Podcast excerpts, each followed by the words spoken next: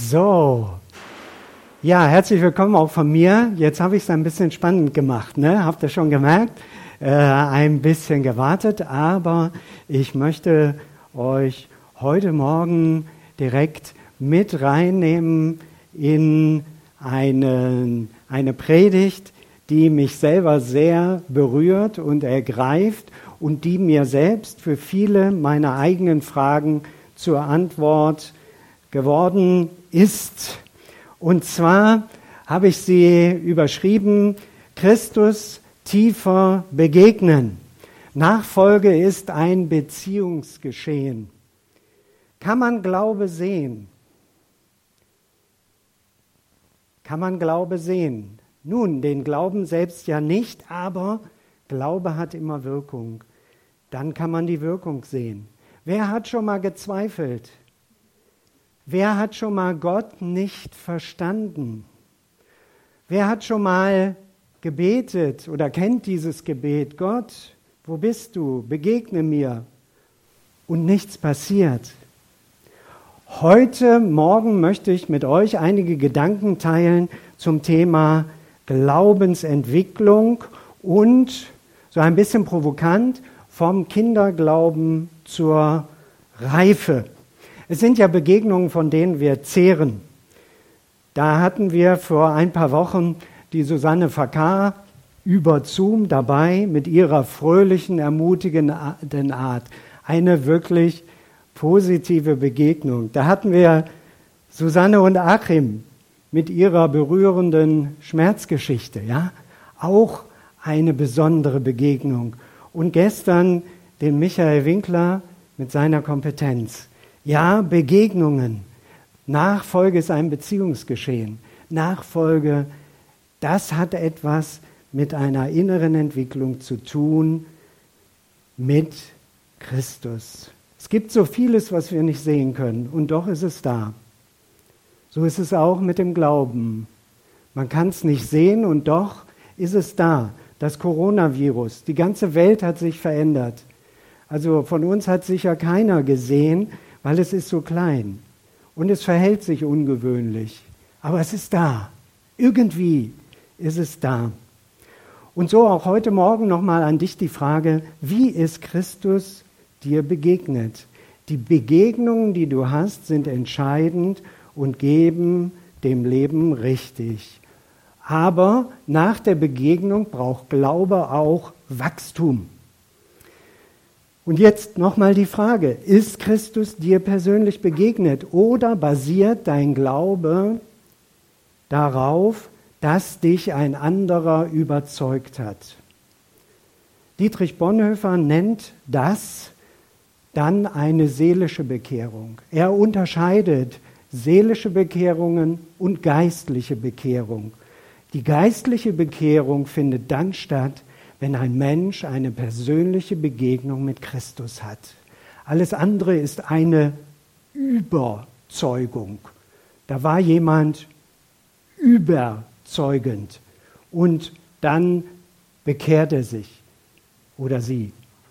Aber das ist seelisch. Das trägt sehr oft nicht durchs Leben.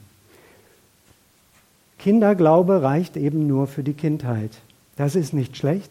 So beginnt es eben. Doch es braucht dann jederzeit auch für die, die im Glauben länger unterwegs sind, nochmal eine tiefere Begegnung mit Christus. Eine Begegnung, die auch Widersprüche erträgt. Glaube können wir nicht messen, so wie wir sagen können, nun, das Licht ist an oder aus das ist ziemlich einfach zu messen. Glaube können wir so nicht messen. Auf die Frage, existiert Christus oder nicht, gibt es keine messbare Antwort. Hätten wir die Himmelfahrt filmen können? Stell dir mal vor, die Jünger hätten damals ihr Handy dabei gehabt und dann Jesus versammelt sie da auf diesem Hügel und dann hätten sie es gefilmt. Und dann könntest du es nochmal nachschauen. War es so oder war es nicht so? Und jetzt schauen wir mal eben in die Bibel. Der Stefan gibt uns mal den Text rein. Als die elf Jünger nach Galiläa auf dem Berg, den Jesus für die Begegnung mit ihnen bestimmt hatte, bei seinem Anblick warfen sie sich vor ihm nieder. Allerdings hatten noch einige Zweifel. Jesus trat auf sie zu und sagte, mir ist alle Macht im Himmel und auf der Erde gegeben. Ist das nicht erstaunlich? Da ruft Jesus die Jünger zusammen, die Jünger, nicht irgendwelche Leute. Und dann heißt es, hast du es gelesen? Hatten doch einige noch Zweifel. Das waren doch die Auserwählten, der harte Kern. Sie sehen und hören den Auferstandenen und dann heißt es, etliche aber zweifelten. Sie waren sich nicht sicher. Sie waren sich nicht mehr so sicher. Und jede Auferstehungsgeschichte, die du dir anschaust, führt in diese Spannung hinein zwischen Glaube und Zweifel. Christus erscheint und ist nicht greifbar. Glaubenskrisen, die auch wir erleben, können ein Hinweis darauf sein, dass es jetzt an der Zeit ist, Christus tiefer zu begegnen, damit vom Kinderglaube reifer Glaube wird. Manche beschränken sich darauf, einfach nur den sichtbaren Beweis zu suchen, aber der kommt so nicht. Wir sehen das sogar bei dieser Himmelfahrtsgeschichte. Ich zeige euch jetzt mal eine Folie, die mich äh, ein bisschen geschockt hat. Ja, stell dir mal vor, ähm, Stefan, zeigst du uns mal Folie 3. Ähm, du triffst einen Mann, der so aussieht. Dem fehlt eine Hand und ein Teil des Unterarms. Und du hörst, der hat sich das selbst abgesägt. Krass, was ist das für ein Typ? Autoaggressiv? Na, wie, wie, wie sieht er denn im Gesicht aus? Hm?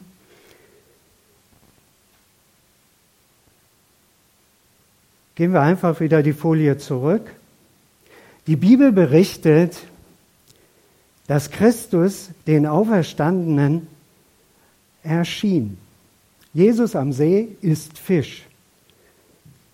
Stell dir vor, du hättest die Kamera dabei.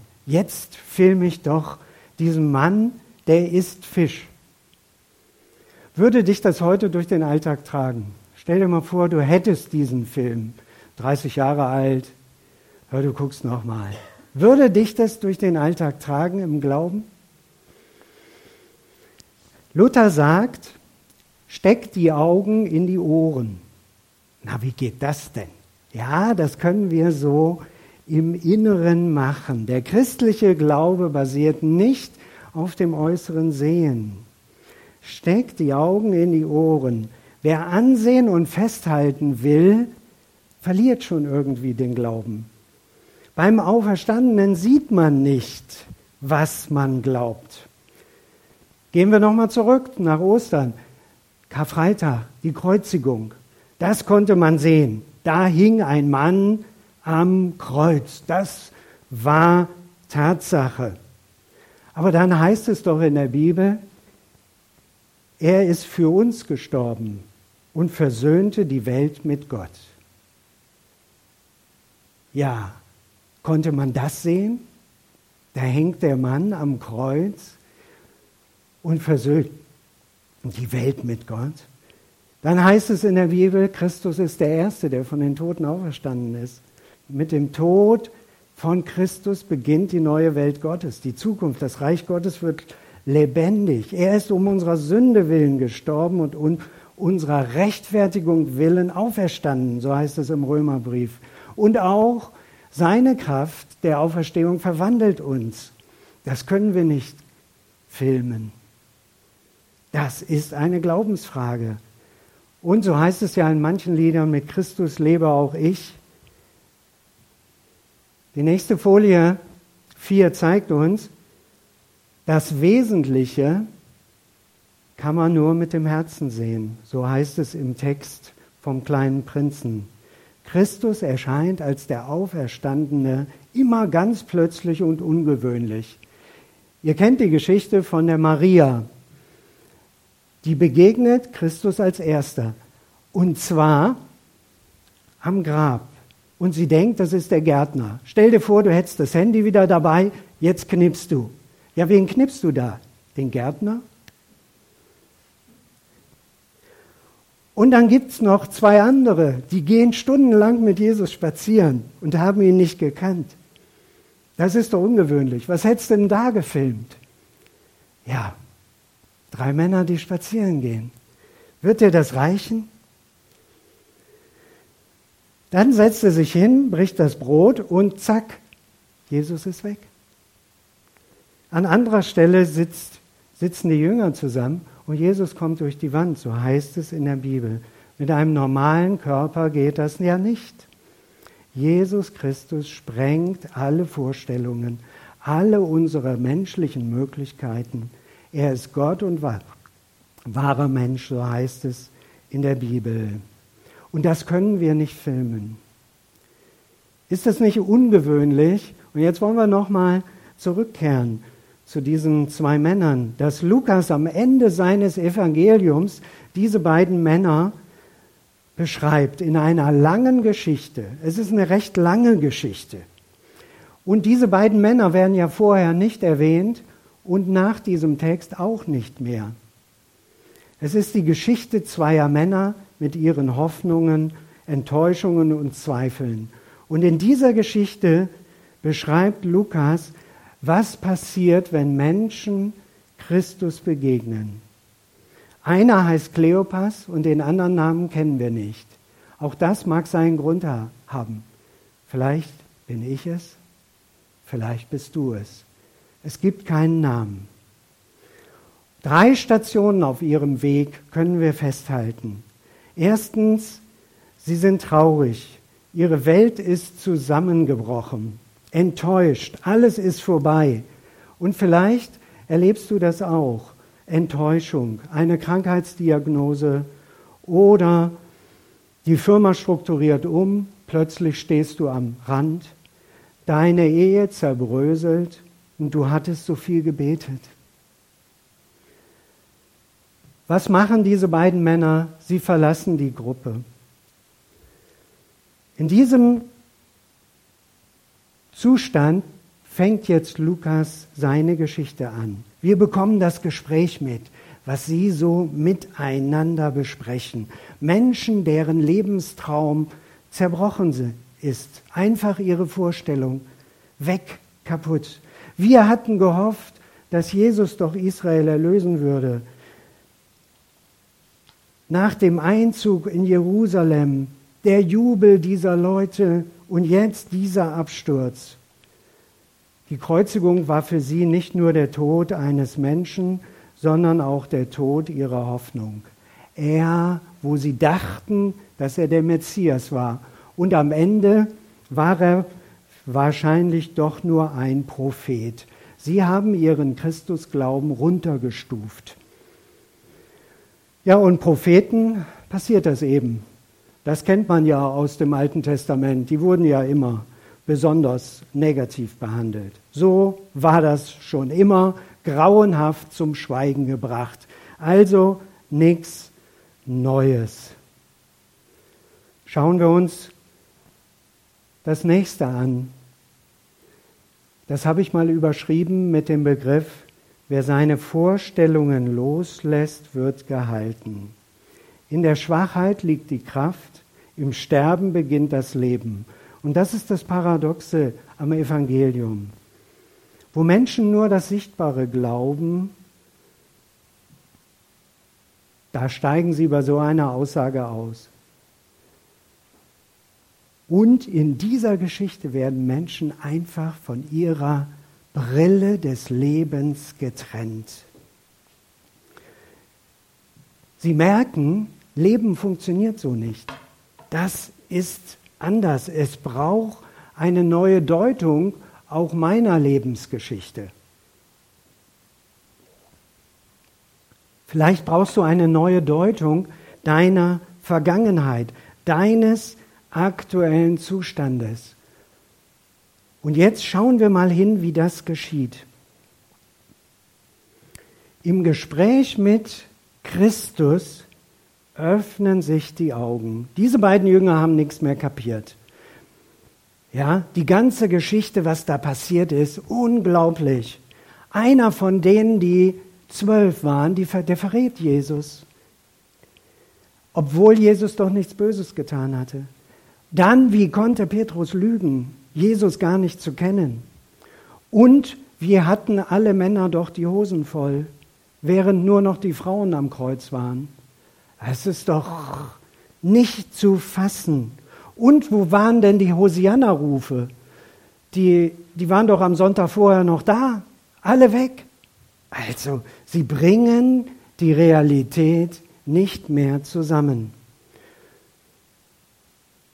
Warum hat Gott ihn sterben lassen? Und dann fängt Jesus an und erklärt ihnen das Alte Testament. Er öffnet ihnen die Augen, nicht diese, sondern die Augen des Herzens, so wie wir das aus dem kleinen Prinzen gehört haben. Ja, er öffnet ihnen die Augen des Herzens. Und jetzt passt gut auf. Es ging ja gar nicht darum, dass Jesus jetzt mal zeigt, wie mächtig er ist, sondern es ging um die Erlösung der Welt. Und Jesus führt sie immer tiefer rein, dass es um die gewaltfreie Macht der Liebe Gottes geht, die die Sünde der Menschen hinwegnimmt. Gott selbst leidet und stirbt am Unrecht der Welt und er rächt sich nicht. Und da ist Gott ganz anders als Hollywood. Ja, wir mögen das. Diese Stories von dem Helden, der am Boden liegt und dann übernatürlich Kraft bekommt und die ganzen Bösen dann mit noch mächtiger Kraft zusammenschlägt. Macht wird besiegt durch noch mehr Macht, Gewalt durch noch mehr Gewalt. Aber so kommt das Reich Gottes nicht. So wird die Welt zerstört, aber nicht erlöst. Und davon gilt es sich als Christ komplett zu lösen, von diesen alten Vorstellungen, wie denn die göttliche Lösung aussieht. Passt noch mal gut auf. Mit Eskalation von Gewalt kann das Böse nicht zerstört werden. Böses kann nicht mit Bösem überwunden werden. Hass kann nicht mit Hass bekämpft werden. Es braucht eine neue Vorgehensweise und die ist auf Freiheit und Freiwilligkeit aufgebaut. Stefan, zeig uns doch mal Folie 6. Hass kann nur durch Liebe verändert werden. Gewalt nur gewaltfrei. Und Böses kann nur durch Leidensbereitschaft, Treue und Geduld verwandelt werden. Und das Dunkle wird nur durch das Licht besiegt und nicht durch noch mehr Dunkel. Der christliche Glaube besteht nicht aus menschlicher Überzeugungskraft, nicht auf der Fähigkeit, andere zu beschwatzen. Es ist eine völlig neue Sicht auf die Welt und ihre Zusammenhänge. Und das können wir auch in der Geschichte sehen. Jesus sagt, ach, ich gehe weiter bei diesen beiden Männern. Und was machen sie? Nein, sagen sie, bleib doch bei uns könnt ihr wieder erkennen, nicht Jesus überredet sie, ach, äh, hört mir noch mal ein Weilchen länger zu. Nein, sie sagen, bleib doch, wir wollen diese Gemeinschaft mit dir halten. Ach, bleib doch. Sie selbst wollen, dass er bleibt. Nicht überredet oder vereinnahmt, manipuliert, sondern freiwillig. Dann bricht er das Brot und zack, erkennen sie ihn und jetzt noch das Foto mit Jesus in der Mitte und Selfie. Ja, er ist schon wieder weg. Eine Sekunde vorher noch mal da und wieder haben wir diese Mischung zwischen Offenbarung und ich kann es nicht fassen. Ich kann ihn nicht festhalten. Und doch war da doch was. Da brannte doch unser Herz. Zurück Schauen wir uns nochmal Folie 7 an. Zurück zu diesem Mann vom Anfang. Ja, ich weiß, du hast dich gefragt, warum zeigt Burkhardt das? Es ist Aaron Ralston, ein Canyon-Kletterer. 2003, eine reale Geschichte. Er steigt in eine Spalte in Amerika, in einem Canyon, verliert den Halt, greift nach einem Felsbrocken, der bricht ab und fällt mit ihm runter und klemmt ihm seinen rechte, seine rechte Hand und Unterarm ein. Er bekommt ihn nicht mehr los. Aber er hat noch ein Taschenmesser. Und so versucht er diesen Felsen zu zerkleinern. Es regnet, das Wasser steigt im Canyon. Es geht ihm bis zum Hals. Das geht so einige Tage. Und dann hat er einen Traum. Er sieht sich mit seinem Sohn. Er hatte keinen Sohn, aber er sieht sich in diesem Traum mit seinem Sohn. Und dann weiß er, ich muss was tun. Er entscheidet sich. Er zerbricht sich den Unterarm, Elle und Speiche, durch die Hebelwirkung mit dem Felsen, nimmt sich das Taschenmesser und mit der Säge sägt er das Fleisch durch. Und durch diesen Akt kann er rauskommen und Menschen finden ihn, er wird gerettet. Super. Ende der Geschichte. Nein, nicht Ende der Geschichte. Bei manchen Christen mag das so sein. Du hattest eine ganz schwierige Situation, dann begegnest du Christus, du wirst gerettet und denkst, ach, Ende der Geschichte. Nein. Und jetzt hört noch mal gut zu. Erst einige Jahre später erlebt er Verwandlung. Und er schreibt selbst im Outdoor-Magazin, das, was der Unfall mich gelehrt hat, Doppelpunkt. Ich war ein Selbstdarsteller, ein Egoist. Ich musste erwachsen werden, sehr viel erwachsener, zum Menschen, der für andere da ist. Stefan, machst du mal Folie 8? zum Menschen, der für andere da ist. Ich zitiere, den Verlust meines Armes habe ich nicht wirklich als Verlust empfunden, denn ich habe ja mein Leben zurückbekommen. Die Veränderung aber kam erst im Nachhinein durch die Erfahrungen, die ich gemacht habe. Ich begriff, dass meine Geschichte dazu da ist, um anderen Menschen zu helfen. Die Geschichte, wie ich meine Hand verloren habe, war das größte Geschenk meines Lebens. Zitat Ende. Mir geht es darum, von diesem Egoismus loszukommen, der mein früheres Leben bestimmt hat. Und jetzt kehren wir zurück zu diesen beiden Männern. Nach diesem Gespräch mit Jesus, Jesus ist weg, 25 Kilometer sind sie schon gegangen, 60 Stadien, sagte Paul. Und jetzt das gleiche wieder zurück, mitten in der Nacht. Ja, Stefan, machst du mal Folie 9? Mitten in der Nacht wird man doch lieber im Bett verbringen, nach 25 Kilometer Fußweg. Aber nein, sie gehen zurück, zurück zur Gemeinschaft. Sie platzen schon vor Erwartung, wie das sein wird, wenn sie mit den anderen zusammenkommen und ihnen erzählen, wir hatten doch Jesus da bei uns.